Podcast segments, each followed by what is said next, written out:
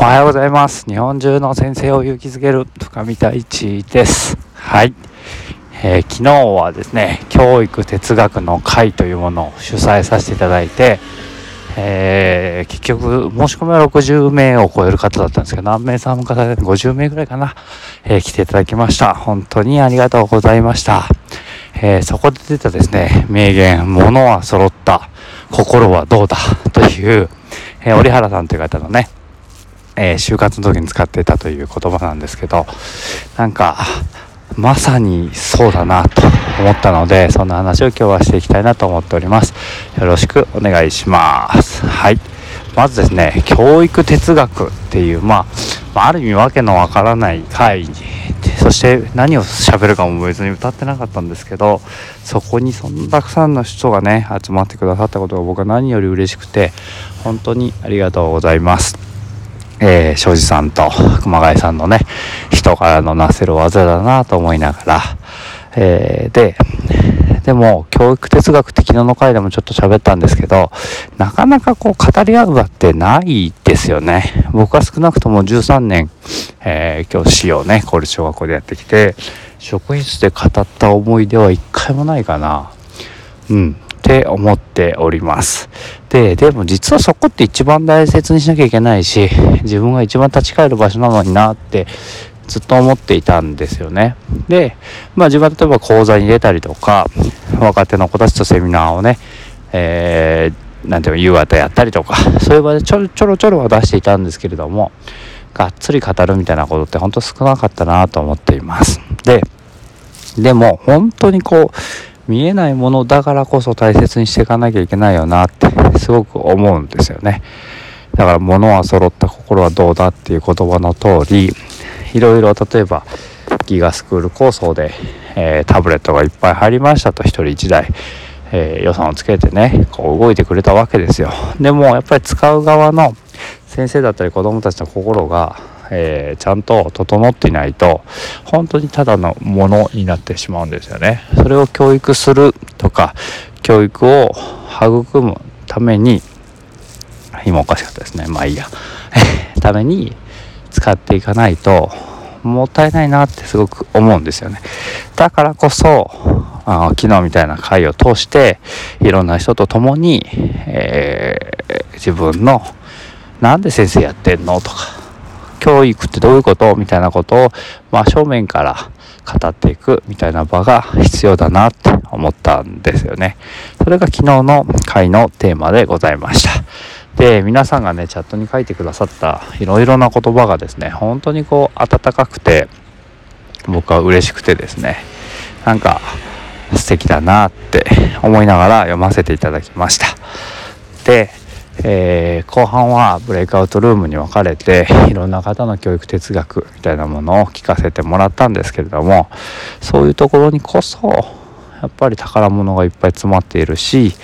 それを皆さんをこう心の中に持ったまま教室で子どもたちをね目の前に、えー、授業をされたりとか、え、子どもと関わっているんだなってことが再確認できただけですごくありがたかったな。そしてまたそれをこういろんな場所で皆さんがちょっと語りましょうみたいな。恥ずかしいんですよ。なんか教育哲学語れませんかって、えー、いきなり何言い出すのみたいな風になっちゃうかもしれないんですけど。でもなんかそういうところこそ大切にしてほしいなって思いながらやっておりました。はい。で目に見えないものを結構大切にしたいなって僕は思っていて例えばねお正月初詣に行かれた方多いと思うんですけれども神様にこうお祈りをするわけじゃないですか。お札を買ったりお守りを買ったり。あれってまあお守りは目に見えてるけど神様って目に見えないですよね。お祈りも目に見えないじゃないですか。でもみんな行くじゃないですか。なんかそこは当たり前にするのにその自分の教育哲学みたいなものを例えばなんか SNS で発信したりとかブログに書いたりとかそこは結構みんな恥ずかしがあるんだなみたいなちょっと人の目気にしすぎじゃないって僕は実は思っていたりします。とはいえ自分もですね例えばブログを書こうと思って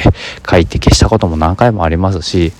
なんかこうこんなん書いたら何て思われるかなと思いながら、えー、出すこともあったりもしますでも結構慣れの部分が多くてこのヒマラヤなんかもそうなんですけども毎朝喋ろうと思って喋っていると10分ぐらいあっという間に喋れますしこのヒマラヤは毎日原稿なしで思ったまま思ったことを喋る練習をしております。えー、でそれを皆さんに聞いていただけるってこんな幸せな仕組みはないなと思っていて、うん、昨日も言ったんですけども本質を追求するためには考えて話して書くこれをずっとぐるぐるぐるぐるすることですよっていう